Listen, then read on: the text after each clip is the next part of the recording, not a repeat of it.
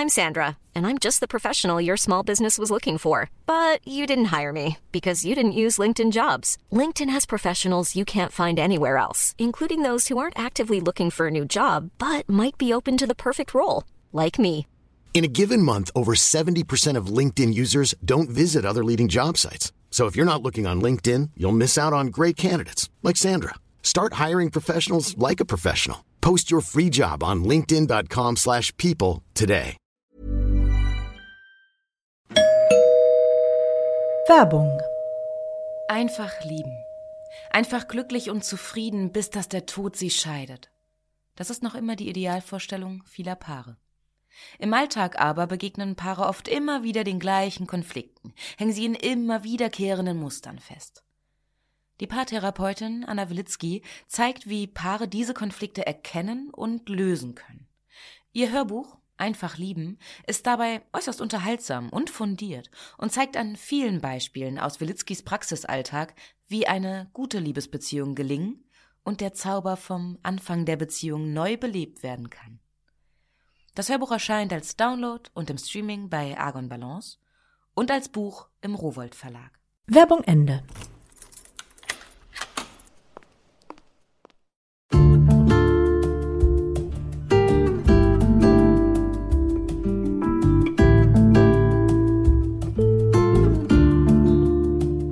Herzlich willkommen zur neuen Folge von Einfach ganz Leben, dem Podcast für bewusstes Leben. Ich bin Jutta Ribrock, Moderatorin, Redakteurin und Sprecherin unter anderem von Radionachrichten und Hörbüchern. Und in diesem Podcast spreche ich alle zwei Wochen mit außergewöhnlichen Gästen über alles, was das Leben schöner, freudvoller und intensiver macht und zugleich auch leichter und entspannter. Heute ist bei mir Wanda Badwal, Yogini durch und durch. Sie war und ist wahrscheinlich auch irgendwie noch Schauspielerin und Model. Heute unterrichtet sie Yoga, bildet auch Lehrer aus. Und Wanda sagt, Yoga erinnert uns daran, wer wir wirklich sind. Viel Spaß beim Hören.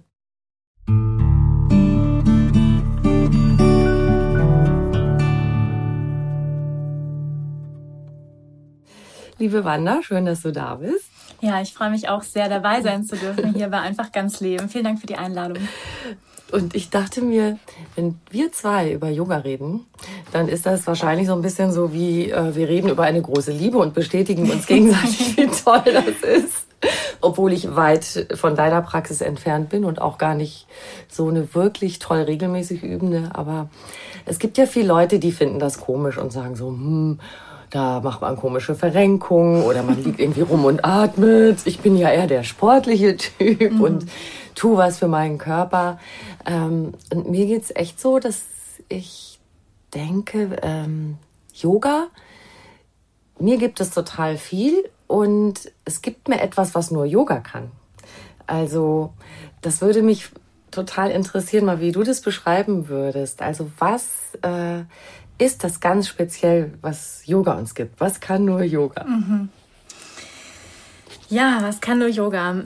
Yoga ist auf jeden Fall eine bewegte Achtsamkeitspraxis. Das heißt, wenn man es mal runterbricht, was der Unterschied zwischen einer Gymnastikklasse ja, oder Bauchbeine-Po-Klasse und ähm, Yoga, wir finden ja in vielen Fitnessrichtungen auch Übungen, die wir im, im, Yoga machen, wie zum Beispiel den hohen Ausfallschritt als Beispiel ja, oder die Plank Position, Liegestützposition.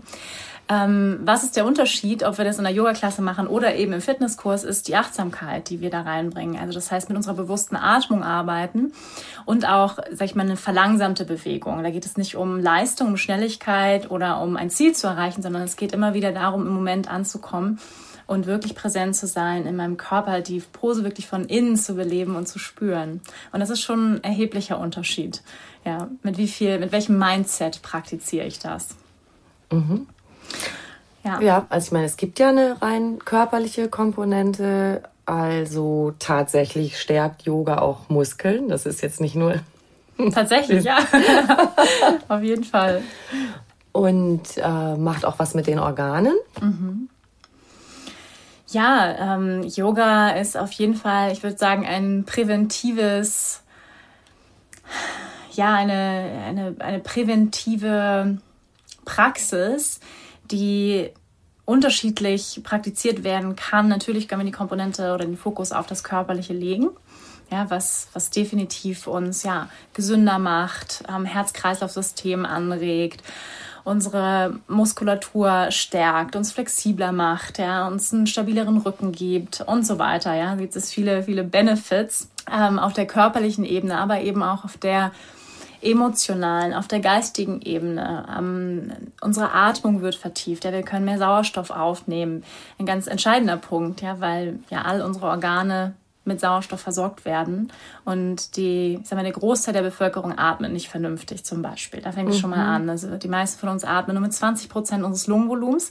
Nicht, dass wir nur 10 Prozent unseres Gehirns benutzen. Nein, wir atmen auch nur mit 20 Prozent unseres Lungenvolumens. Das ist relativ wenig. Das heißt, durch Atmung, durch, durch Pranayama, bewusste Atemführung und eben auch ähm, Asana können wir wirklich mehr Sauerstoff aufnehmen, mehr Lebensenergie aufnehmen und infolgedessen auch unser Immunsystem stärken. Das heißt einfach auch präventiv. Und ich bin auch immer noch dafür, dass ähm, Krankenkassen, das tun sie ja zum Teil auch, ähm, noch mehr das, sag ich mal, befürworten sollten und ähm, Yogakurse unterstützen, ja, äh, Menschen eben eigentlich auch vielleicht sogar Geld zurückzahlen, wenn sie Yoga praktizieren, weil es einfach eine präventive Praxis ist, um nicht krank zu werden. Und das finde ich auch ganz spannend. Traditionell auch in der ayurvedischen Heilkunst war es so, dass die Ärzte bezahlt worden sind dafür, dass der Patient nicht krank geworden ist. Ja? Und wenn wir krank sind, das wissen wir alle, dann ist es häufig schon zu spät so ungefähr. Dann helfen häufig nur noch die harten Keulen, ähm, Antibiotika oder dann die Schmerzmittel rein, was alles total legitim ist. Und ich bin dankbar dafür, dass es die moderne Medizin gibt. Und dennoch ist es natürlich besser, erstmal gar nicht krank zu werden. Und da kann Yoga auf jeden Fall viel helfen. Also ich sehe es an mir selbst. Also mein Immunsystem ist einfach viel, viel besser geworden in den letzten Jahren. Und dann machen wir noch ein bisschen Werbung für Yoga. Das ist auf jeden Fall ein Jungbrunnen. Also wenn du gerade auch sagst, ja, dieses, dass wir viel mehr Sauerstoff aufnehmen, mhm. ist für die Zellbildung gut und wichtig, äh, für die Zellneubildung. Also dann bleibt die Haut länger schön und straff und elastisch. Ja, also ja, ich möchte, wie soll ich sagen, ich möchte die Benefits des Yogas nicht so, also wie soll ich sagen, ist, ich möchte es auch nicht als Allheilmittel irgendwie ähm, anpreisen. So ne? klar, ich glaube, es, wie soll ich sagen, ich glaube, wenn wir uns in unserem Körper wohlfühlen, tiefer atmen, mehr bei uns sind. Ja, ich habe ja, du hast ja den, dieses Zitat von mir vorgelesen, Yoga erinnert uns daran, wie wir wirklich sind, wenn wir mit unserer Seele in Einklang schwingen und das ist ganz, ganz schön. Im Ayurveda gibt es mm, so ein Wort, das nennt sich Swasta und das bedeutet Gesundheit. Das ist das Sanskrit-Wort für Gesundheit. Aber es heißt nicht nur ähm, Gesundheit im Sinne von ähm, die Abwesenheit von Krankheit, so wie wir es vielleicht in Deutschland verstehen würden, sondern Gesundheit ist dann, wenn wir mit unserem höheren Selbst im Einklang sind. Das ist sozusagen die Bedeutung von Swasta. Und ähm, das ist die Bedeutung, sage ich mal, auch die Definition von Gesundheit im Ayurveda. Ja, wenn wir mit unserem höheren Selbst, mit unserer Natur im Einklang sind. Und da kann Yoga uns ja hinführen und daran erinnern, ähm, uns wieder mit unserer Seele zu verbinden, dem Teil, der unsterblich ist. Und wenn wir mit dem in Verbindung sind, dann haben wir eine komplett andere Ausstrahlung. Ja, dann strahlen wir von innen. Mhm. Und das hat dann gar nichts mehr mit Falten zu tun oder wie alt wir sind, sondern weil einfach etwas von innen leuchtet. Mhm. Wenn sich jetzt jemand für Yoga interessiert, um irgendwie einen Zugang zu finden, was würdest du empfehlen? Mhm. Ähm, ich würde empfehlen, erstmal zu schauen, was gibt es vielleicht bei mir um die Ecke? Gibt es einen Anfängerkurs? Also wovon ich auf jeden Fall abrate, ist sofort in einen fortgeschrittenen Kurs zu gehen, weil dann wird man leicht frustriert. Also ich habe das zum Beispiel gemacht. Damals, als ich mit Yoga angefangen habe, ja, dann bin ich gleich irgendwie in, habe gar nicht drauf geguckt, einfach in irgendeine Klasse rein. Ich glaube, es machen viele so und dann bist du erstmal geschockt, weil du das Gefühl hast, okay, ich bin der am wenigsten gelenkigste Mensch in diesem Raum. Also ich blamier mich komplett. Also es ist erstmal so, dass die ersten Yogastunden auch nicht unbedingt so schön sind. Also ich erinnere mich noch, dass, ähm, und das ist vielleicht wichtig zu wissen, und das würde ich auch gerne den Hörern mitgeben, die vielleicht gerade am Anfang stehen und sagen, hey, ich interessiere mich für Yoga, ich würde es gerne mal ausprobieren, ähm, sich ein bisschen Zeit zu geben. Ja? Nicht gleich nach der ersten Yogastunde zu sagen, okay, das ist nichts für mich, sondern wirklich so ne, mal einen Monat zum Yoga gehen gucken, wie entwickelt es sich. Und das Schöne ist, man macht sehr schnell Fortschritte. Aber es ist definitiv so, dass wir Bewegungen machen, die wir nicht gewöhnt sind am Anfang. Ja, der herabschauende Hund, der Kopf ist erstmal unten, wir stehen auf den Händen, es wird viel Gewicht auf die Handflächen, auf die Handgelenke gelegt. Da kriegt man vielleicht mal Schmerzen in den Handgelenken. Dann das tiefe Atmen sind wir nicht gewöhnt. Ich hatte am Anfang ständig Kopfschmerzen. Ja, ich, hab, ich oh. erinnere mich noch, ja, ja, also diese tiefe Atmung kann erstmal dieser Sauerstoff Sauerstoffüberfluss, den wir vielleicht nicht gewöhnt sind, so tief zu atmen, kann erstmal dazu führen, dass wir vielleicht Kopfschmerzen kriegen und uns ein bisschen unwohl fühlen und schwindelig wird. Das ist normal. Und dann, ich weiß noch, dass ich dann ähm, aus meinen ersten Yogastunden rausgekommen bin und dann danach gab es dann immer so einen Tee und dann saßen irgendwie alle Frauen total blissed out und ach, war das wieder schön. Ich fühle mich so bei mir angekommen, herrlich. Und ich dachte nur, ich habe tierisch Kopfschmerzen, meine Wovon Handgelenke tun die? weh. Was zum Teufel? Aber ich habe irgendwie gemerkt, ähm, irgendwas ist da dran. Ja, irgendwas. Ich habe gemerkt, mir geht es besser irgendwie. Ich bin ruhiger, ich bin ausgeglichener und ich bin dran geblieben und ich bin sehr froh, dass ich dran geblieben bin. Ähm, aber das ist, das möchte ich einfach allen Menschen mitgeben. Geht nicht gleich auf. Ich meine, das ist wie bei allem. Ja, wenn man anfängt zu reiten, wenn ich heute anfange zu reiten, werde ich erstmal ja übelste Schmerzen haben in den Beinen und was weiß ich, werde vielleicht vom Pferd fallen, keine Ahnung. Ja, das heißt, es ist normal, am Anfang Anfänger zu sein, ist erstmal nie cool. Ja, ist erstmal nie so richtig cool ähm, und etwas erstmal nicht so gut zu können und da einfach zu sagen, hey, ich fange an, ja, und ich, ich erlaube mir das auch Anfänger zu sein, den Beginners Mind hier mitzunehmen und, und einfach neugierig zu sein und mich darauf einzulassen und was ich auch mitgeben möchte, ist, ähm, Yoga ist sehr, sehr vom Lehrer abhängig. Also wie wir Yoga erleben und erfahren.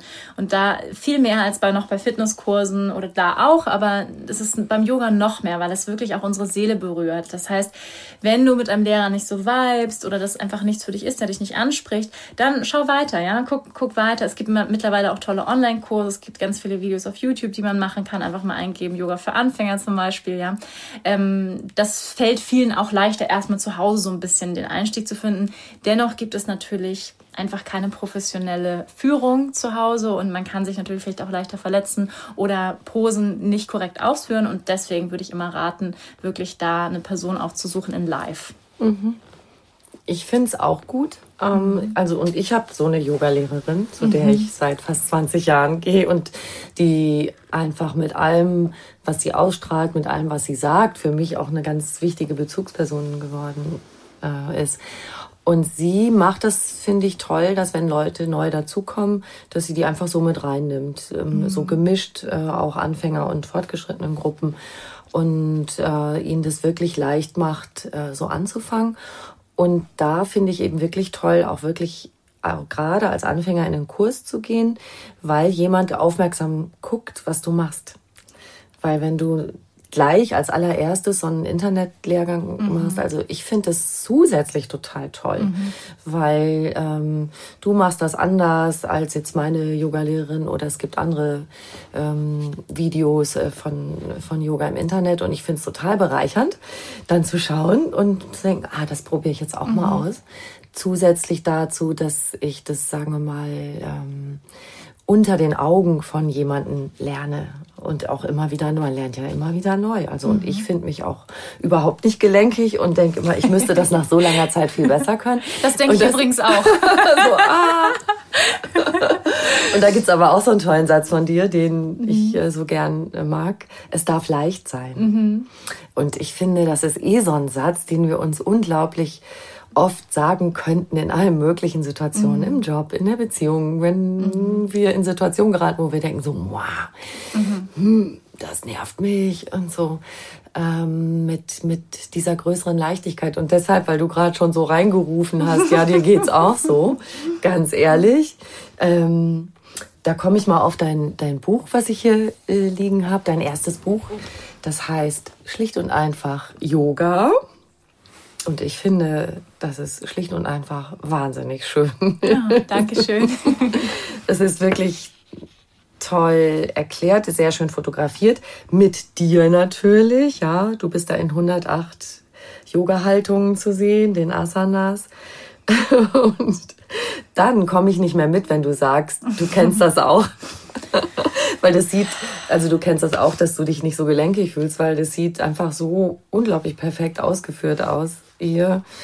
Ähm, dass ich mich wundere darüber, dass du auch dieses wenn dann kennst, wenn ich erstmal irgendwann die und die Haltung ganz toll kann oder wenn ich den Handstand richtig hinkriege und eine Weile drin äh, stehen äh, kann, dann bin ich zufrieden. Und das, ja, wie kommt das? Man, man würde es nicht glauben, wenn man das sieht. Ja, ja. Ich glaube, das hört halt nie auf. Ja, diese, diese Idee, wenn ich dann erst ähm, noch gelenkiger bin oder aber was ich nochmal dazu sagen wollte, zu dem, was du gesagt hast, ja, auch nach Jahren des Yogas zum Beispiel, ähm, fallen mir Vorbeugen zum Beispiel extrem schwer. Und das hat auch anatomische Gründe, ja. Zum Beispiel habe ich eine Hüftdysplasie, das heißt, mein Oberschenkelknochen sitzt nicht richtig in der Beckenpfanne drin. Und sozusagen von Vorbeugen zum Beispiel fangen an von von der hinteren ähm, Rückenmuskulatur, also mhm. über die Gesäßmuskulatur. Und das heißt eigentlich von der Hüfte, wenn wir uns nach vorne beugen. Und das liegt gar nicht unbedingt immer im Rücken oder so, was viele denken, ja, sondern es ist häufig die Beinrückseite, manchmal auch sogar die Faszien in den Füßen. Und das heißt, wenn wir da Spannung drauf haben, oder ich habe das Gefühl, bei mir ist das vor allem auch in der Hüfte, ähm, dann ist, fällt es uns sehr schwer in die Vorbeugung. Und ich, ich praktiziere jetzt seit über zehn Jahren Yoga und ich habe das Gefühl, es wird nicht richtig besser. Ja? Also ich will damit auch nur den Druck nehmen. ja, dass, dass, dass die Idee, dass manche Posen werden für uns vielleicht auch anatomisch nie möglich sein ja? Mhm. und werden einfach immer schwierig sein und kosten sehr viel Vorarbeit und Aufwärmarbeit und die Posen, die ich jetzt da im Buch gemacht habe, vor allem die herausfordernden Posen, da habe ich mich sehr gut vorbereitet. Also ich habe sehr viel ähm, mich aufgewärmt vorher, was man im Buch jetzt nicht sieht, aber ähm, damit ich die Posen teilweise so ausführen kann. Also das ist ähm, ja ist viel körperliche Arbeit einfach auch. Also ich habe mir so ein paar Namen aufgeschrieben. Schildkröte, um Feuerfliege, ja. Spagat, gut, das kennt jeder vom Anschauen. Mhm. Dem weisen Ashtavakra. Ja. Also ganz ehrlich. ähm, das können das, wir können das jetzt noch nicht mal so richtig mit Worten mhm. erklären, wie das aussieht, aber es ist so verschlungen und so ungefähr auf einer Hand stehend äh, mhm. schweben alle anderen Gliedmaßen in der Luft. Mir mhm. kommt das alles vor wie von einem anderen Stern. Ich, mhm. Es ist mir unvorstellbar, mhm. jemals mhm. dahin zu kommen. Also glaubst du, wenn man so richtig lange und intensiv übt, könnte diese Art von Flexibilität, Geschmeidigkeit und so wirklich jeder und jede erlangen, wenn man mm. richtig. Also man muss sich fragen, wofür, ne? Man mhm. muss sich wirklich fragen, wofür. Ähm, ich persönlich bin gerade wie soll ich sagen, mir macht die Asana Spaß, aber für mich hat die Meditation einen viel wichtigeren Stellenwert in meinem Leben als eigentlich die körperliche Asana. Ähm, nun habe ich aber ein Asana-Buch geschrieben, weil das ein, ein Weg, Yoga zu praktizieren ist, der viele Menschen abholt. Erstmal die Körperlichkeit. Ja, und weil wir da vielleicht einen einfacheren Zugang zu finden. Und es gibt viele Gründe, warum Leute mit Yoga anfangen. Viele aus ganz pragmatischen Gründen, ja, weil sie sagen, ich habe Rückenschmerzen, ich möchte mhm. flexibler werden, ich möchte mich balancierter fühlen in meinem Leben, ich brauche irgendwie Ausgleich. Aber andere kommen tatsächlich zum Yoga und sagen, ich suche irgendwie etwas mit mehr Sinn, mehr Tiefe. Ja, ich möchte irgendwie äh, mich interessiert der spirituelle Aspekt des Yogas und ich glaube, früher oder später wird diese, dieser spirituelle Aspekt uns alle erreichen, egal ob wir erst, sag ich mal, etwas körperorientierter anfangen. Und für mich ist es mittlerweile so, dass ich, ich habe, ähm, weiß nicht, ich praktiziere jetzt wie gesagt seit zehn Jahren ähm, und für mich habe ich, ich habe immer weniger Interesse an dem Erreichen einer Pose bekommen. Also das kann ich dann machen und dann ist es auch ganz schön, irgendwie ein schönes Foto gemacht. Ja, und dann? Man muss sich halt immer fragen, und dann? Bin ich dann glücklicher? Wahrscheinlich nicht. Also ich kann nur sagen, ich habe auch jahrelang gedacht, wenn ich erst im Handstand stehe, dann ist alles toll. ähm, das ist halt, das, wie soll ich sagen, das ist halt diese, dieser Leistungs, dieses Leistungsdenken, was wir ja sehr stark konditioniert bekommen haben in der Gesellschaft, in der wir leben, dass erst wenn wir irgendetwas erreichen, dass dann sind wir endlich glücklich und dann sind wir irgendwie erfüllt. Und ich sag mal, diese Posen verleiten dazu, das zu glauben. Und wenn man es schafft, oder ich würde mir wünschen, dass jeder Mensch es schafft, diese Posen zu praktizieren mit Leichtigkeit, mit Freude und dass der Weg eher das Ziel ist, ja, dass man sagt, mein Gott, ja, ich werde vielleicht Ashtravakrasana, dem weisen Ashra oder die Schildkröte oder was auch immer, ja, so what, ja, wenn ich die nicht erreiche, so what. Das macht, macht auch keinen besseren Yogalehrer oder schlechteren Yogalehrer. Mich fragen häufig meine Schüler, bevor sie sich anmelden zum Teacher-Training, ähm, Wanda, ich kann nicht äh, im Handstand stehen. Darf ich trotzdem Yogalehrer werden? Sag ich, ja, natürlich darfst du Yogalehrer mhm. werden. Ich kann nicht im Kopfstand stehen. Sag ich, ja, natürlich. Ähm, weil das macht für mich ja keinen guten Yogalehrer aus. Ob er jetzt besonders toll irgendeine Pose ähm, ja, irgendwie da praktizieren oder performen kann. Ähm, Und man macht natürlich auch ein Training, um seine Praxis fortschreiten zu lassen. Und ähm, deswegen, ich finde, ist viel wichtiger, mit welcher inneren Haltung praktiziere ich diese Asanas, die ich da mache. Ja? Mit wie viel Achtsamkeit, mit wie viel Präsenz bin ich im herabschauenden Hund. Und es ist völlig egal, welche Asana wir machen. Und es gibt so einen schönen Spruch, der heißt, ähm, die schwierigste Asana ist Tadasana. Und Tadasana ist die Berghaltung. Also für mhm. alle, die die Tadasana nicht kennen, ähm, ist einfach nur, einfach nur in Anführungsstrichen stehen am Mattenanfang. Und das ist tatsächlich auch in meiner Beobachtung für viele die schwierigste Haltung, weil es darum geht, nichts zu machen und einfach präsent zu sein und zu atmen. Und so eine, so eine Form der inneren Aufrichtung zu finden und diese Qualitäten von Aufrichtung, Stabilität und trotzdem einer Leichtigkeit zu finden in der eigenen Präsenz. Und das hat eine unglaubliche Simplicity, aber auch ähm, eine Kraft, einfach nur in seiner eigenen Präsenz zu stehen. Das fällt den meisten Menschen sehr, sehr schwer, einfach nur zu stehen in der eigenen Präsenz, aufrecht, gerade, sich zu zeigen, ja, und nichts zu machen, nicht zu performen. Und das sind wir eher gewohnt, sage ich mal. Und deswegen fällt es auch vielen leichter, erstmal in so ein Leistungsding im Yoga reinzugehen und zu sagen, ah, geil, und das Vinyasa und das Bein in deinem Kopf und geil in den Spagat und was weiß ich. Ja, und das, das holt viele Menschen ab, weil, mhm. weil sie das gewohnt sind, das mhm. Leistungsding. Und das heißt, dann erstmal, sag ich mal, in eine meditativere Form des Yogas zu kommen, ist für viele eher herausfordernd. Ja, die, äh, die Berghaltung, die du gerade erwähnt mhm. hast, man steht, äh, man hat keine Action. Mhm. Also man hat nichts zu verfechten, was irgendwie akrobatisch wirkt äh, oder den Körper in irgendeiner Weise trainiert. Genau, und dann dieses Dastehen. Das ist ja etwas, was du auch sagst, eben. Die, die Körperübungen sind gar nicht unbedingt das Zentrale, sie sind so eine Art Basis für diese Zentrierung. Also, mhm. dass im Grunde ursprünglich, glaube ich, Yoga auch mal erfunden wurde, dass da in der Körper quasi nicht stört dabei, mhm. dass man in Ruhe sitzen kann, ohne dass es zieht und zwickt mhm. und man in Ruhe in der Meditation sitzen kann, oder? Ja, genau, richtig. Ähm, das die Asana, also die körperliche Form, wurde eigentlich ursprünglich entwickelt, um unsere Meditation zu unterstützen. Das heißt, dass wir für längere Zeit spannen, in Stille verweilen können und meditieren. Das Herzstück des Yogas ist die Meditation eigentlich. Und das ist auch das Ziel des Yoga. Also, ja, wenn man sich auch den achtgliedrigen Pfad anschaut von Patanjali, dann findet man am Ende eben, sag ich mal, wenn man davon sprechen möchte, in ähm, die Erleuchtung oder Samadhi auf Sanskrit, ja, die Erleuchtung und direkt davor kommt Dhyana oder Dhyan, was bedeutet Meditation. Das heißt, die Meditation führt eigentlich zum Erleuchtungszustand.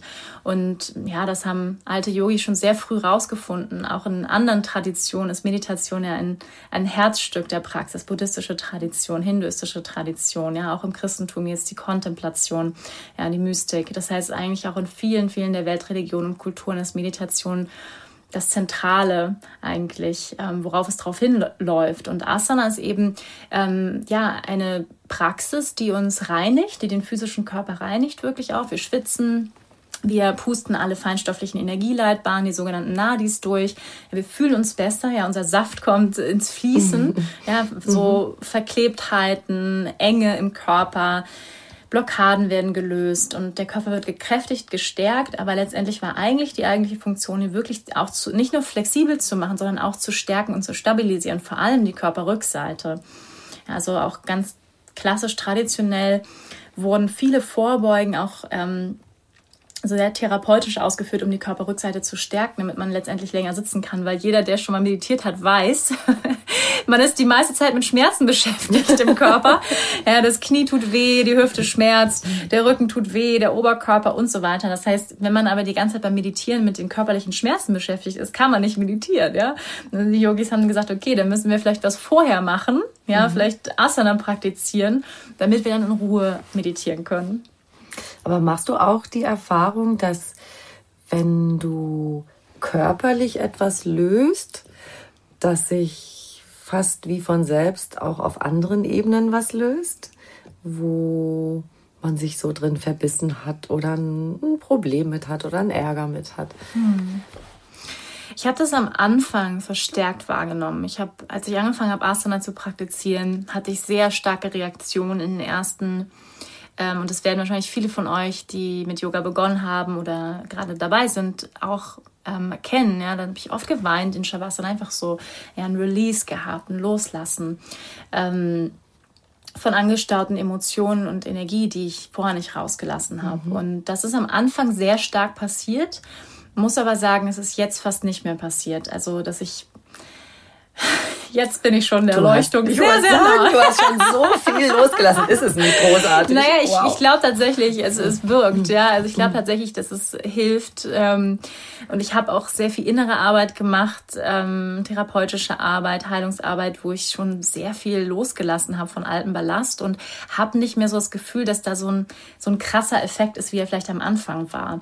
Ich habe mittlerweile bin ich mehr an feinstofflicheren Praktiken interessiert, wie Pranayama, Meditationstechniken, wo ich wirklich ähm, in tiefe Bewusstseinszustände gehe und da, sage ich mal, ich es ist halt auch so gedacht, dass je fortgeschrittener wir sind, desto weniger physisch, desto weniger grobstofflich wird die Praxis mhm. und desto feinstofflicher wird sie eigentlich.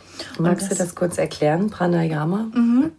Klar, also Pranayama, genau. Prana bedeutet Lebensenergie ja, also alles, was sozusagen lebt auf unserem Planeten, alle Tiere, alle Pflanzen, wir Menschen werden von Prana motiviert und belebt, ja, beatmet. Und Yama bedeutet zurückhalten oder auch ja wie eine Richtlinie. Das heißt, Pranayama bedeutet eigentlich Atem oder Lebensenergie Zurückhaltung. Und die Idee der Yogis ist, dass wir, ja, wir Menschen sind eigentlich wie eine Batterie, ja, ein bisschen wie so ein iPhone, was man anstecken kann ähm, und aufladen. Und wir Menschen können uns durch Pranayama aufladen. Das heißt, wir können bestimmte Atemtechniken praktizieren, um den Körper wirklich mit Lebensenergie zu füllen und ihn resistenter zu machen, auch stärker mhm. zu machen auf dem energetischen Level. Und das ist sag ich mal, ein lebendes Beispiel dafür ist äh, Wim Hof. Einige von Ihnen kennen ihn wahrscheinlich, die Wim Hof-Technik. Ich weiß nicht, ob du hier das auch schon beim Podcast hattest, das Thema. Nee, das sagt, ähm, ist nagelneu für die Podcast-Serie. Ja, sehr, sehr, schön. Gut. Genau, Wim Hof, ähm, gerne mal googeln, ähm, auch der Iceman genannt, der eigentlich ein Yogi ist. Der, der trainiert seit Jahren yogische Pranayama-Praktiken und der hat ähm, das genommen, hat es war Wim Hof-Technik genannt. Aber es ist eine, Pranayama, eine yogische Pranayama-Praxis, die er macht, um den Geist zu disziplinieren und ähm, um in sehr kaltes Wasser zu gehen gehen zum mhm. Beispiel, ja, oder auch, äh, weiß ich nicht, barfuß irgendwo oder im Himalaya rumzulaufen, ähm, im T-Shirt so, ja, der macht ja so extrem Sachen ähm, und der hat es einfach geschafft, seinen Körper so zu kontrollieren mit der Führung von Prana. Das ist ein Yogi, ja, das ist ein absoluter Yogi dem, man hatte mir auch schon Viren gespritzt, ja, wo man gemerkt hat, der wird nicht krank durch bestimmte Viren, wo andere sofort umgekippt sind, ja, Grippeviren und so weiter, wo, die er abwehren kann, weil er so ein Herr von seiner Lebensenergie geworden ist. Und die Yogis waren einfach sehr daran interessiert, dass wir mehr Prana, mehr Lebensenergie haben, um eben längeres Leben zu haben, um unsere Lebensspanne auszuweiten, aber auch damit wir Prana nutzen können, um das Leben zu führen und die Energie einzusetzen für die Dinge, die wir uns wünschen. Und weil ohne Energie geht es halt nicht. Also wenn wir wenig Energie haben, wenig Motivation, wenig Inspiration, dann können wir nichts umsetzen im Leben. Mhm. Klingt ja total logisch und nachvollziehbar. ja, ne, finde ich auch. Wir wieder bei dem Anfang, ja? Länger leben, schöner und. ja, so Pranayama, und es darf auch einfach sein, ja, wie du, wie du vorhin ja schon ähm, gesagt hast, es darf einfach sein. Und Pranayama ist eine bewusste Atemführung, ja, ganz bewusste Atemlenkung und für mich ist Pranayama auch ein Teil meiner täglichen Praxis und so wie ich unterrichte, ist sehr ganzheitlich. Das heißt, für mich in meinen Yogastunden ist immer Pranayama und Meditation Teil der Yogastunde, ein wichtiger Teil der Yogastunde. Mhm. Das heißt, ähm, Asana natürlich auch ähm, und dann Pranayama Meditation. Das heißt bei dir, wir dürften an Schildkröte und Spagat vorbei zur Meditation gehen und, und atmen. Und ich mache auch tatsächlich herausfordernde Asanas, je nachdem natürlich auch, wen ich da vor mir mhm. habe.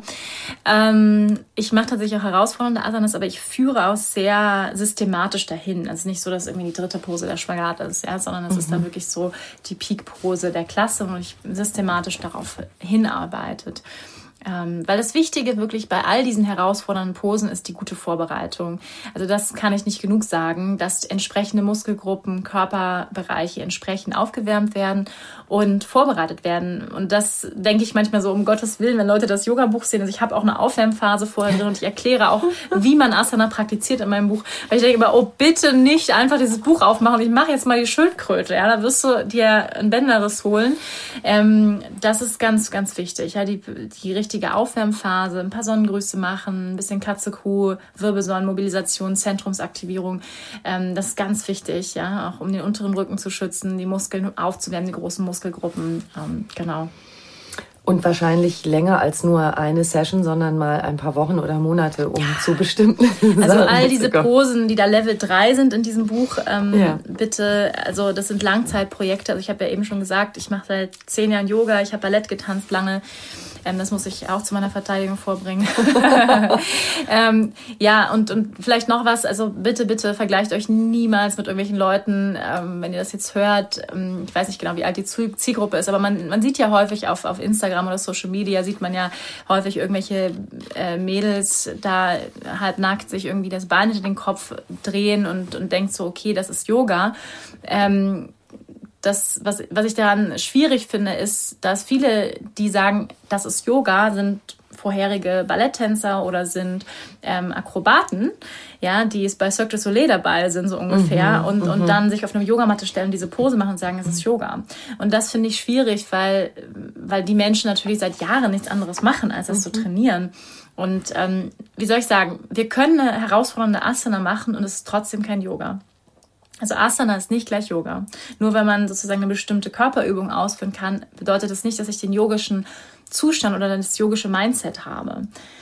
Ja, das ist wahrscheinlich der größte Unterschied zwischen Gymnastik und mhm. oder ähm, Asana. Ja. Der Mindset. Also Auf jeden Fall. Genau, also ne? was mit welcher Einstellung, mit wie viel Achtsamkeit, mit wie viel Präsenz mache ich das?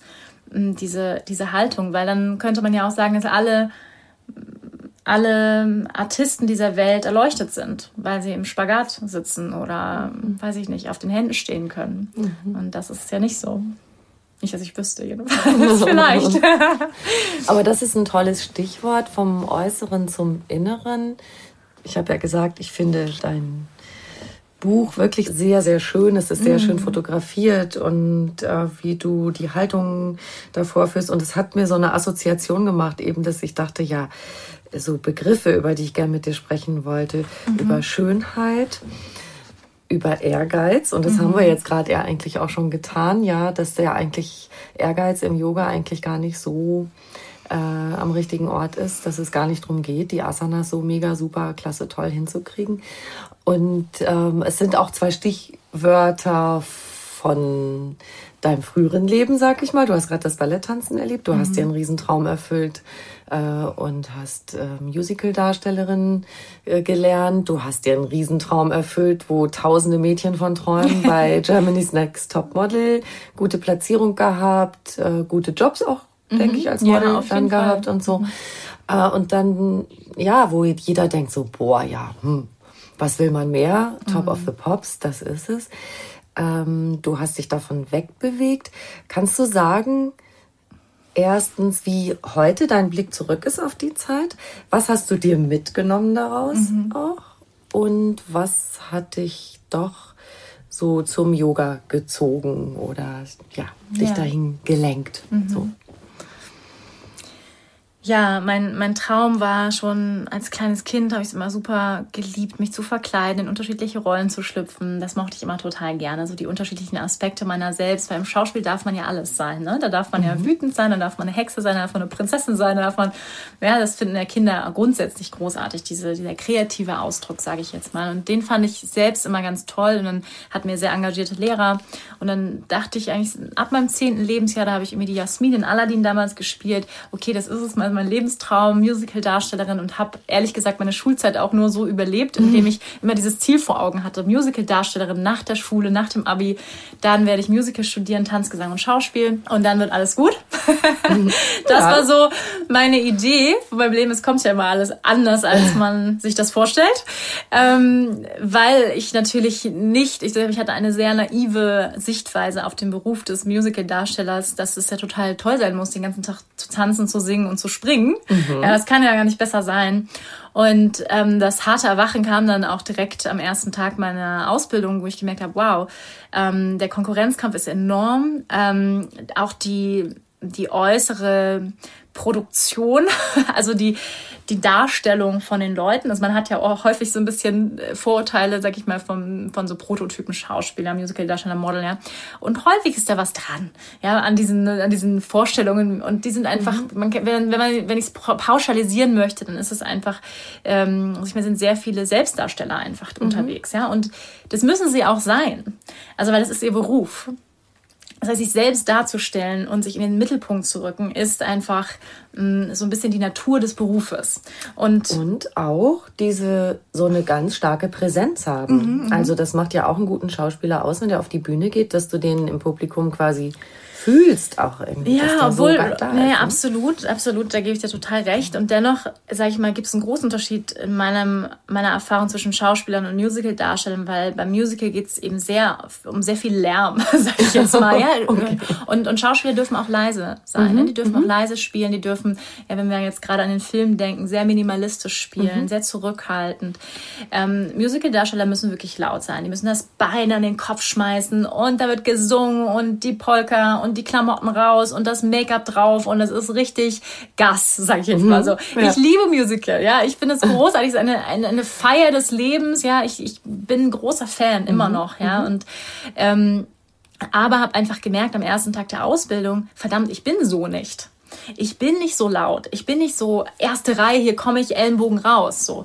Ähm, und ich habe wirklich Situationen erlebt, ja, wo, wo ähm, ich meine, es gibt ja im Ballettraum keine festen Plätze, wo man sagt, ah, hier steht die Isabella, da irgendwie steht die Christina und hier steht der Tobias, sondern da wird ja jeden Tag, könnte man denken, der Raum neu durchgemischt. Und dann habe ich mich frecherweise mal auf einen anderen Platz gestellt und dann wurde ich da weggeschubst, so, ey, du stehst auf meinem Platz. So, wow. Also so ist mhm. der Ton dort mhm. ähm, und sehr missgünstig. Also ich habe sehr viel Missgunst erlebt, Neid, ähm, Lästereien. Also es war, es war echt tough. Und das habe ich so am ersten Tag schon ich so energetisch gespürt, so oh Gott, so ja.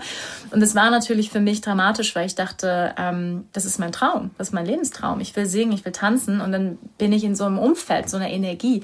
Und das, ähm, damit fing auch die schwierigste Zeit in meinem Leben an, weil was ich daraus gemacht habe, ist, dass ich in absoluten Perfektionismus gegangen bin und ähm, habe gedacht, okay, dann muss ich halt perfekt werden. Und du hast das durchgezogen? Ich habe das ne? durchgezogen, ja. ja. Ich habe das durchgezogen. Ich habe jeden Tag dann irgendwie da zwölf Stunden trainiert, Ballett, Tanz, Gesang, Schauspiel von vorne bis hinten, zehn Kilometer noch laufen gewesen an der Alster nach, nach der Schule. Also so oh. komplett drei Jahre lang. Ich habe auch, ich war nie Party machen. Ich habe in Hamburg gelebt, geile, geile oh. Stadt, ja. Anfang 20, ey, wo man denkt, geil, la, lass, lass das Leben feiern nach dem Abi. ähm, ich, ich weiß nicht, ich war glaube ich in den drei Jahren dreimal weg oder so. Es war, ich habe wirklich das, ich mir den Spaß und die Leichtigkeit des Lebens mhm. überhaupt nicht genossen, sondern ich bin wirklich in den absoluten Drill gegangen, in den Selbstdrill auch und ähm, wirklich auch Selbstgeißelung total. Also und das war ja und gleichzeitig habe ich noch gemodelt. Das heißt, ich bin dann auch in Konflikt gekommen, weil ich habe gemodelt.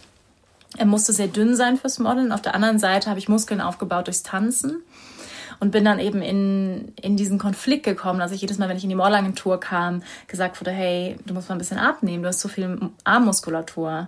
So, und ähm, ja, müssen wir erstmal messen jetzt bei dir den Teilenumfang. So, und das war ja, das war sehr schwierig und hat mich auch in eine Essstörung mit ähm, mhm.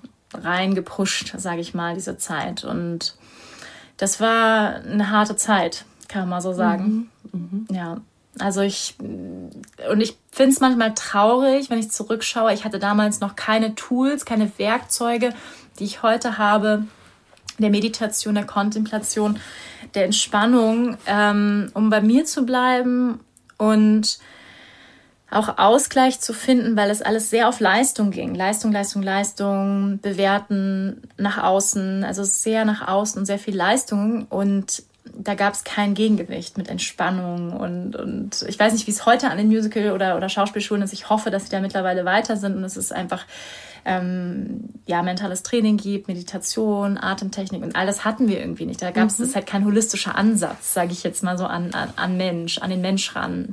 Und das, ähm, ja, das war eine schwierige Zeit und hat mich, also ich sag mal, ich weiß, was es bedeutet, sehr diszipliniert zu sein und sehr hart zu arbeiten. Das habe ich definitiv gelernt in der Zeit. Mm, auch meine eigenen Grenzen zu überschreiten, ja, so oft auch zu überschreiten. Und ähm, ja, es war wirklich eine, eine, eine harte Zeit und dennoch bin ich sehr froh, dass ich es gemacht habe. Also ich möchte es auch nicht, nicht missen weil ich glaube, hätte ich es nie gemacht, und so ist es ja häufig mit Träumen, die wir haben, wenn wir es nicht ausprobieren, wissen wir nicht, wie ist das. Ja, und, und ich habe einfach für mich gemerkt, ich habe die Ausbildung abgeschlossen, aber ich habe gemerkt, ich bin nicht für diesen Beruf gemacht. Und wäre ich mhm. ganz ehrlich zu mir gewesen, hätte ich es am ersten Tag der Ausbildung gewusst. Mhm. Also ich konnte es mir aber selbst nicht eingestehen, weil ich über zehn Jahre dachte, das ist der Traum meines Lebens. Ähm, konnte aber... Und dann sollst dann du plötzlich merken, am ersten Tag sagen, nee, ist es doch nicht. Nee, genau. Glaub, das, ja das ging auch meinen Eltern gegenüber auch überhaupt ja. nicht. Ja, die fanden das nicht so mega super, dass ich es gemacht habe. Die haben mich zwar unterstützt, aber sie haben eben auch die Schwierigkeiten gesehen in diesem mhm. Beruf. Ja? Und auch die Arbeitslosigkeit, die, die sehr hoch ist im, im darstellenden Beruf. Mhm. Und ja, und da habe ich aber trotzdem, ich bin trotzdem super froh, dass ich es gemacht habe, weil ich weiß einfach und ich habe Höllenrespekt vor allen Menschen, die, ähm, ich habe eine sehr gute Freundin, die ist Musical-Darstellerin, auch hauptberuflich verdient damit ihr Geld, die das machen können und einfach damit auch langfristig gesund bleiben mit diesem Beruf. Mhm. Weil es ist ein sehr anstrengender Beruf, es ist ein absoluter Leistungssport, Musical-Darsteller, weil du musst sehr fit sein, musst immer tanzen, singen, schauspielen, das ist, das ist wirklich ein Knochenjob. So. Das ist sehr anstrengend. Und immer auf Auditions, immer auf Castings, rausfliegen, trotzdem den Kopf oben halten, es nicht persönlich nehmen. Nächstes Casting, wieder nichts geworden. Nächste Runde dann doch nicht. Hier fährst du nach da, fährst nach München, nach Berlin und so weiter. Du bist ständig unterwegs und immer so auf diesen Goodwill von anderen Menschen angewiesen. Mhm. Und ich habe wirklich totalen Respekt für jeden Menschen, der, sag ich mal, in der Medienszene im darstellenden Beruf das langfristig machen kann und gesund bleibt dabei. Da, ich, da, da muss man sehr in sich mhm. gesettelt sein, glaube mhm. ich. Und ich hatte damals noch keinen so guten Selbstwert, als dass es mich nicht hätte ja, eben, ja, ich habe eine Essstörung gehabt, wie gesagt. Also, das ist wirklich in meine Psyche auch gegangen. Ja. Und bist du dann danach in die Show ähm, Germany's Next Top genau, Model? Genau, Germany's Next Top Model war ähm, im letzten Ausbildungsjahr war das. Mhm. Ich hatte tatsächlich auch vorher schon meine erste Yogastunde gehabt, vor Germany's Next Top Model noch. Da war ich 22 und ähm, weiß noch, dass meine erste Yogastunde, das war damals in Hamburg, ähm, ich habe mir nur Tränen geheult mhm. und ähm, lag da und dachte, ach, endlich darf ich sein. Ich darf einfach mhm. nur atmen und sein. Ja, ich muss nichts leisten, ich muss nicht irgendwie aussehen und ich darf einfach atmen und sein. Und da das war schon so ein erstes eindrückliches Erlebnis mit dem, mit dem Yoga. Ich hätte es tatsächlich auch mit zum German Sings Top Model genommen. So ein bisschen diese Yoga-Erfahrung. Hab das da, das habe ich da auch gar nicht ähm, besprochen oder so. Ich weiß aber noch, dass ich immer vor den Dreharbeiten immer so heimlich, ich glaube im Badezimmer oder so, habe ich dann immer die Matte ausgerollt und da so ein paar Yoga. Das, das sah damals noch nicht aus wie Yoga, aber so ein bisschen, ne? So ein bisschen diese Übung gemacht habe, weil ich gemerkt habe, mhm. das tut mir gut. Und das waren schon so die ersten Anfänge. Genau, und dann war ich bei German Sings Top Model dabei drei Monate mit denen unterwegs ähm, durch die Welt. Genau, und dann bin ich da, wann war denn das jetzt? Ich muss mal rechnen, 2008. Genau, also jetzt über elf Jahre her. Mhm. Ja, dabei, genau. Ja. Und dann hast du dir einen anderen Traum verwirklicht. Ich meine, du, du machst auch so einen Eindruck, jetzt finde ich, als bist du total da, wo du sein willst. Mhm. Und das ist ja auch das Thema die ganze Zeit. Ich finde immer, immer wieder geht es ja darum. Also für junge Menschen, aber auch wenn man schon so ein bisschen weiter ist, wie ich auch, äh, das ist doch immer wieder so ein bisschen so, wie bin ich am richtigen Ort? Mhm. Ist das, äh, was ich mache, mir gemäß? Macht mir das Freude? Erfüllt mich das? Das ist ja eine der großen Fragen, äh, die einen immer mal wieder so anspringt. Mhm. Und dann so wie du auch. Du hast ja das eben, wovon viele träumen gemacht, wo man denkt, wow, ja, mhm, mhm was, äh, was kann man sich mehr wünschen? Dann erfordert es ja auch Mut zu sagen, nee, ähm, ich möchte einen anderen Weg gehen. Mhm. Das ist auch, was du eben angesprochen hast, man muss auch leben können. Mhm. Man muss seinen Lebensunterhalt verdienen können. Und du hast dich ja dann irgendwann entschieden, du gehst nach Bali und äh, du willst was lernen und du kennst dort niemanden so. Ähm, Gab es das dann auch bei dir, dass du irgendwie Angst hattest, so, wow, das ist jetzt aber echt ein, ein großes Ding? Ähm, ich verändere mich sehr. Äh, führt es auch irgendwie dazu, dass ich mal irgendwie meinen Lebensunterhalt damit verdienen kann? Oder wohin führt das überhaupt? Mhm. Was ist da so in dir vorgegangen? Mhm. Ja, ich versuche das mal so ein bisschen abzukürzen, weil das natürlich eine, eine längere Le Lebensspanne war. Ähm, Germany's Next Topmodel danach haben, wie du schon angesprochen hast, hatte ich echt viele lukrative Jobs. Ähm, ich habe sehr gut als Model verdient. Ähm, ich hatte mit 13 schon angefangen zu modeln, schon lange vor Germany's Next Topmodel. Ähm, und trotzdem war es für mich natürlich nochmal eine, eine Tür auch in, ins Medienbusiness, sage ich jetzt mal Allerdings war das nicht so einfach mit der Schauspielerei danach, weil ähm, man eben diesen Stempel hat, James Next Topmodel. Das war dann ein bisschen schwierig, obwohl ich eben ausgebildete Darstellerin war.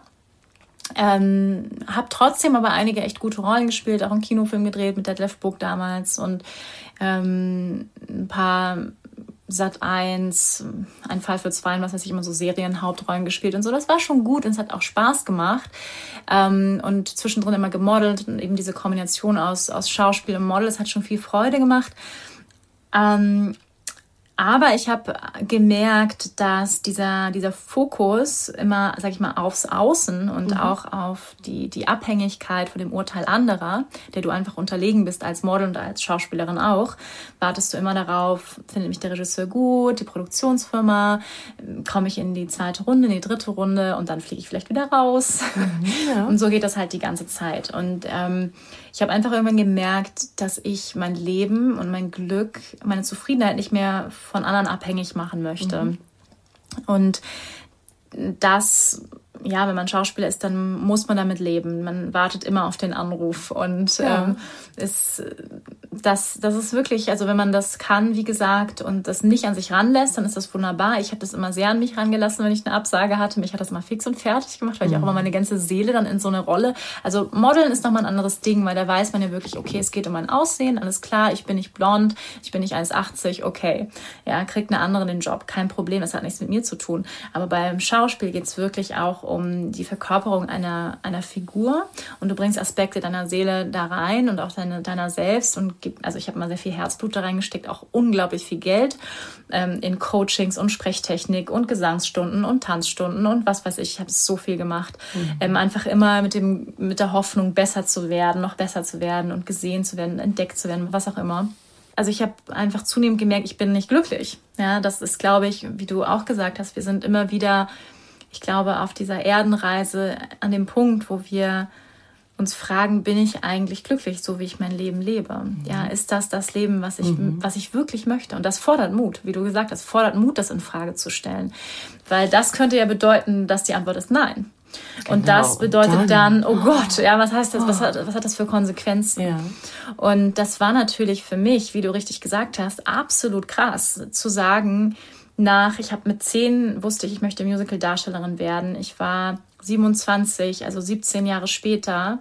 Ist das richtig gerechnet? Ja. Ja. Ähm, ähm, genau, 17 Jahre später dann zu sagen, okay, die letzten 17 Jahre meines Lebens habe ich eigentlich auf einen Traum hingearbeitet, der sich jetzt scheiße anfühlt.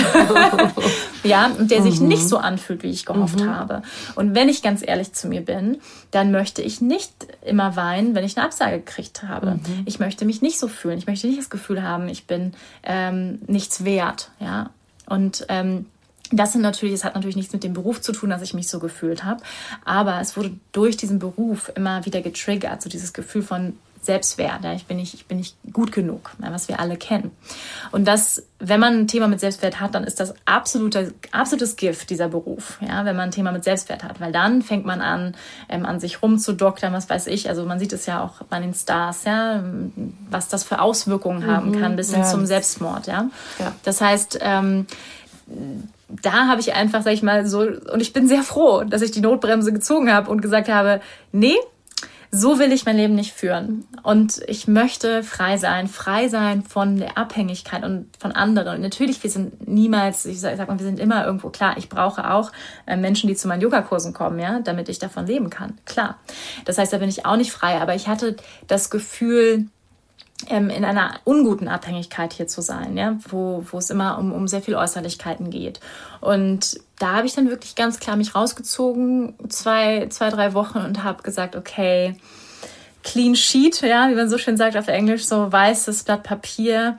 Was macht mir noch Freude? Wo empfinde ich in meinem Leben eigentlich Freude? Ja, wo fühle ich mich leicht und bin glücklich und habe das Gefühl, ich schwinge mit meiner Seele im Einklang. Und dann war ziemlich schnell die Antwort Yoga, ähm, weil das war dann eben schon seit ein paar Jahren in meinem Leben. Und ich habe mehrmals die Woche Yoga praktiziert. Das war mein Ausgleich so zu meinem Schauspiel-Modelberuf. Und dann wusste ich eigentlich, ich will Yoga-Lehrerin werden. Und das war dann ein Moment, wo ich wusste, das wird mein Leben radikal verändern. Mhm. Und ich wusste aber auch, dass das Richtige ist. Ich wusste sofort, das ist das Richtige, das will ich machen. Habe mich dann angemeldet zur Ausbildung in Berlin damals. Die ging über ein Jahr. Mm, und das war meine erste Ausbildung, die ich gemacht habe. Und das war auch so ein Commitment für mich. Es war ein Commitment für meine eigene Spiritualität, die ich ja auch schon von Kindheitsbeinen immer gelebt habe, aber die nie, wie soll ich sagen, den zentralen, mm, den zentralen Punkt in meinem Leben gehabt hat, meine Spiritualität. Und da habe ich dann gesagt, nein, ich möchte, ich möchte mein ganzes Leben meinem inneren Wachstum widmen und meinem Erwachen ja, mhm. und das war, das war auch noch die Entscheidung dafür. Und ja, den Weg bin ich jetzt gegangen und gehe jetzt seit, ähm, weiß gar nicht, seit ein paar Jahren jetzt. Mhm. Sieben, acht Jahre. Mhm. Genau, das ist dein inneres Erwachen und du gibst ja was. Was beseelt dich? Was, was möchtest du an die anderen Menschen weitergeben? Ja, ich glaube, ein Punkt ist das, was ich gerade schon gesagt habe, den Mut zu haben, Fragen zu stellen, sich selbst zu hinterfragen und auch das Leben, was wir führen. Und ob es das ist, was uns wirklich erfüllt, in der Tiefste unserer Seele. Mhm. Ja, weil im, im Yoga gibt es so einen Begriff, das ist sozusagen unsere Seelenaufgabe und Yoga, die Yoga-Tradition geht davon aus, dass jeder Mensch, der hierher kommt, jede Seele, die auf dieser Erde ist, eine ganz bestimmte Aufgabe hat, ein sogenanntes Dharma. Und wenn wir in unserem Dharma sind, in unserer Seelenaufgabe, das muss nicht immer was riesengroßes sein. Das muss nicht immer sein, weiß ich nicht, ich werde Präsident oder werde Musical-Star oder was auch immer. Ja, es muss nicht immer ja. sowas, sowas Extrovertiertes sein. Das kann sein, mhm. ich bin Bäcker. Ja, und das ist, das ist meine Seelenaufgabe. Ich liebe das. Ja, ich bin Konditor, was auch immer das für uns ist. Ich bin Sprecherin. Das ist meine Seelenaufgabe. Mhm. Darin gehe ich auf und darin empfinde ich Freude. Wie können wir wissen, ob wir in unserer Seelenaufgabe sind? Wir wissen das ziemlich intuitiv bei, nach dem Gefühl, wie sich das anfühlt, weil das kommt häufig mit einer Leichtigkeit. Dann öffnen sich plötzlich Türen für uns. Ja, dann, da fühlen wir uns, das ist nicht, das heißt nicht, dass es nicht keine Arbeit ist, aber es ist relativ mühelos, das zu tun. Und ich glaube, das ist ähm, ein guter Indikator dafür, ob das unsere Seelenaufgabe ist. Ja, wenn wir da viel Freude empfinden und auch mit einer gewissen Leichtigkeit das Universum uns Türen öffnet. Und so war es jedenfalls bei mir. Und ich bin in meinem Dharma angekommen, also mhm. wie du mhm. auch schon richtig gesagt hast. Und das wünsche ich jedem Menschen. Ich wünsche jedem Menschen, dass er den Mut hat, ähm, zu suchen, weiter zu fragen. Und das kann bedeuten, dass es unangenehm wird im Leben, weil das nicht unbedingt heißt, dass es so bleibt, wie es ist. Und das ist für viele von uns beängstigend und unangenehm, ja, gerade in einer Zeit, in der wir leben, wo viel Wandel stattfindet. Aber ich glaube, dass wir dann sehr viel Erfüllung finden und sehr viel Zufriedenheit, Gesundheit, all das, wenn wir mit unserer Seele im Einklang schwingen und, und etwas tun, was, ja, wofür wir hergekommen sind. Mhm. Gerade weil du das so ja ausprobiert hast, wovon viele Mädels so träumen, ja, mit dem mit dem Modeln und Schauspielern und auch bei Heidi Klum in der Show sein und so was eben nach außen wie so ein Traum aussieht. Und ich sehe eben, ich habe so das Gefühl, dass äh, es viel schwieriger ist auch heute als früher wenn jemand mit der Schule fertig ist, so sich zu entscheiden. Also früher war der Papa Bäcker, dann hat man das mhm. vielleicht auch gemacht, weil es irgendwie so gepasst hat. Ähm, das äh, gab natürlich auch ganz viele Kinder, die komplett was anderes mhm. gemacht mhm. haben als ihre Eltern. Aber die Vielfalt der Möglichkeiten heute, und ich beobachte das so, und ehrlich gesagt denke ich auch, ja, wieso soll man mit 16 wissen, was mhm. man machen will, so mhm. als der Beruf des Lebens oder so. Und hast du eine Idee dazu? Gerade du hast scheinbar total genau gewusst, was du willst, seit du zehn warst. Ja. Mhm. und äh, hast jetzt im Rückblick gemerkt, aha, da wo es richtig war, äh, hat sich's leicht angefühlt mhm. oder haben sich dann tatsächlich mhm. äh, Türen geöffnet und so. Was könntest du sagen zu jemandem, der gerade die mhm. vor diesen Entscheidungen steht, gerade Schule fertig, ja. äh, mit 16 sowieso, nach der mhm. mittleren Reife, hallo, finde ich wahnsinnig früh, aber auch nach dem Abi finde ich es mhm. noch früh und manchmal auch nach dem Studium. Also gar nicht so einfach. Nee, gar nicht so einfach. Und ähm, danke für die Frage, weil ich finde, das ist so eine wichtige Frage. Und ich sehe es auch so, diese ganzen Möglichkeiten, die, die da sind, ähm, sind ja nicht unbedingt, das macht es uns nicht einfacher in der Entscheidungsfindung häufig. Und was ich beobachte, auch zum Beispiel bei meinem Neffen, ähm, der hat jetzt irgendwie Informatik angefangen zu studieren, nicht weil er gut darin ist, nicht weil ähm, er irgendwie das, so eine Leidenschaft für Informatik hat, nein, weil er seinem Vater gefallen wollte zum Beispiel, mhm. ja, meinem Bruder. Und ähm, jetzt zum Glück hat er das Studium geschmissen und wird jetzt Erzieher, was ich viel besser finde, ja, weil das passt ja, krass, zu ihm. aber voll, ja. voll eine komplett andere Und, und es passt zu ihm ja. und, und er ist einfach so ein sozialer Mensch, er liebt Kinder, mhm. ja, und, und ich habe mich einfach total gefreut, ehrlich gesagt, als ich gehört habe. Für mhm. mich war das keiner also in keinerlei Hinsicht irgendwie ein Aufgeben oder nicht schaffen oder so. Mhm. Ist ein intelligenter Mann. Aber er, ich glaube einfach, dass das seiner Seele gerechter wird. Mhm. Ja, und, und ich glaube, viele von uns, ja, mich selbst auch eingeschlossen, wir sind häufig denken darüber nach, ja, was denken die anderen, gefalle ich meinen Eltern. Wir das heißt, uns davon frei zu machen. Und ich habe schon immer meinem, meinem Herzen, ich bin schon immer sehr meinem Herzen gefolgt und ähm, habe das gemacht, was mir Freude gemacht hat. Ich glaube auch tatsächlich, dass ich wahrscheinlich eine gute Schauspielerin bin und heute wahrscheinlich besser denn je, weil ich, weil mich das nicht mehr so interessiert, was andere denken oder, mhm. aber ähm, ich glaube auch, dass mir das Spaß gemacht hat, aber es war immer ein ziemlicher Kampf. Ja, ich musste gegen einen Teil von mir, der nämlich sehr sensibel ist, der sehr sozial ist auch, der sich darum sorgt, wie geht's anderen Menschen. Ähm, ja, so dieser Teil, der, der sehr feinfühlig ist, der sozusagen, den konnte ich nicht so leben in, in diesem Beruf. Und der wurde, sag ich mal, immer so ein bisschen weggeschoben und ich musste immer tough sein und, und noch ein Casting, kein Problem. Und ja, das heißt, dieses, ähm, zu gucken, wo wird meine eigene Natur mit meiner Besonderheit auch, die ich habe, wo wird die anerkannt und auch eher noch gestärkt? Ja, und das mhm. heißt, in, in dem Beruf, wo ich jetzt bin, darf ich sensibel sein. Das ist gerade gut, ja, dass ich mhm. feinfühlig bin mit Menschen und empathisch.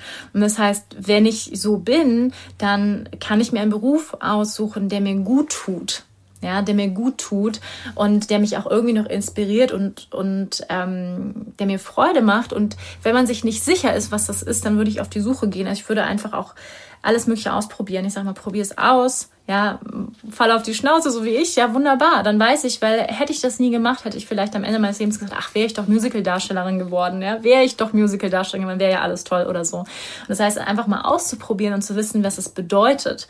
Was bedeutet es, ähm, Jura zu studieren oder was bedeutet es, Medizin zu studieren? Und wenn das der Traum ist, dann muss man das vielleicht mal ausprobieren oder so Erzieher zu werden oder was auch immer, ja. Das heißt, ich glaube, das, was wir mit Leidenschaft tun und mit Freude, nach meiner Erfahrung wird das auch immer etwas sein, was, ja, was uns, uns auch einen gewissen Erfolg bringt in unserem Leben, auf jeden Fall. Super schöne Stichwörter. Freude, Leidenschaft und nicht vergessen die Leichtigkeit. Ja, es die darf Leichtigkeit leicht sein. darf leicht sein. Ja. Und wenn man noch mehr über dich wissen will, Wanda, und dich irgendwo im Netz in den Weiten des World Wide Web finden will, erzähl mal, wo finden wir dich da? Ja, genau. Wenn ihr Lust habt, ähm, ein bisschen mehr über mich zu lesen oder vielleicht auch mal mit mir einen Workshop zu machen oder auf einen Retreat zu kommen oder sogar auch sich selbst als Yogalehrer ausbilden zu lassen, ähm, dann einfach auf wanderbadwal.com gehen. Da findet ihr alle Informationen. Und mich gibt es natürlich auch auf Instagram, Wanderbadwal. Ich habe immer eine Frage am Schluss bei meinen Gästen. Sehr gerne. Was bedeutet für dich persönlich Glück? Glück heißt für mich Zufriedenheit. Zufriedenheit, für mich ist es der Zustand von innerem Frieden, den ich erfahre in meiner Meditation oder wenn ich die Entspannung und die Ruhe habe, einfach meinem Partner in die Augen zu schauen, präsent zu sein mit einem Menschen, dann empfinde ich Glück es ist gar nicht so die großen, es sind gar nicht so die großen, sag ich mal, Knallermomente, die können natürlich auch toll sein, aber es sind eher so Momente, wo ich einfach in, im Frieden bin mit mir und demzufolge auch im Frieden mit dem anderen und mit meiner Umwelt bin. Wunderbar. Auch für diese Zeit ein sehr, sehr schönes Stichwort Frieden. Ja. Also auch, wenn du das in die Welt sendest, finde ich, ist schon ganz viel gewonnen. Absolut. Es fängt bei uns an. Ja. Liebe Wanda, vielen Dank. Ja, ich danke dir. Es war schön hier zu sein.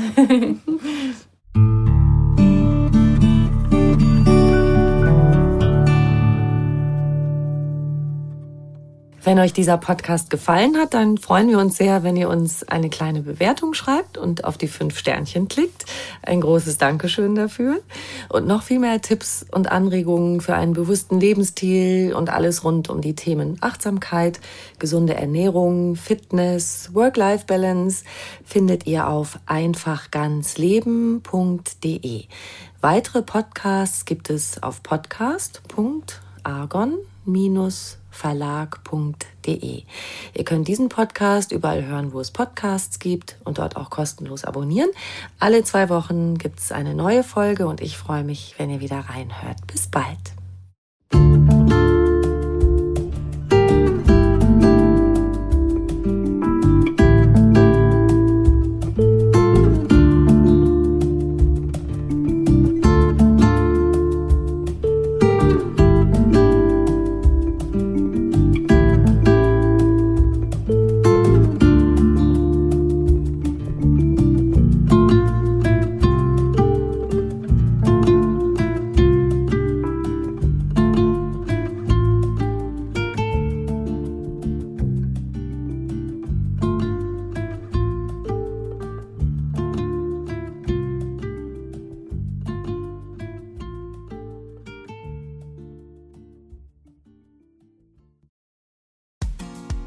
Frauenstimmen.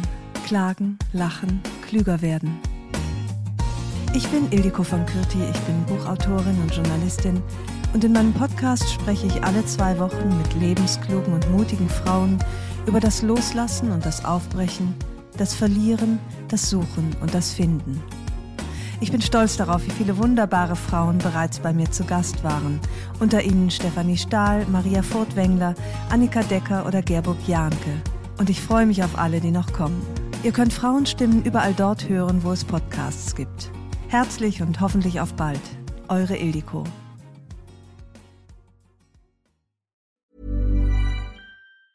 Ever catch yourself eating the same flavorless dinner three days in a row? Dreaming of something better? Well, HelloFresh is your guilt-free dream come true, baby. It's me, Kiki Palmer. Let's wake up those taste buds with hot, juicy pecan crusted chicken or garlic butter shrimp scampi. Mm. Hello Fresh. Stop dreaming of all the delicious possibilities and dig in at HelloFresh.com. Let's get this dinner party started.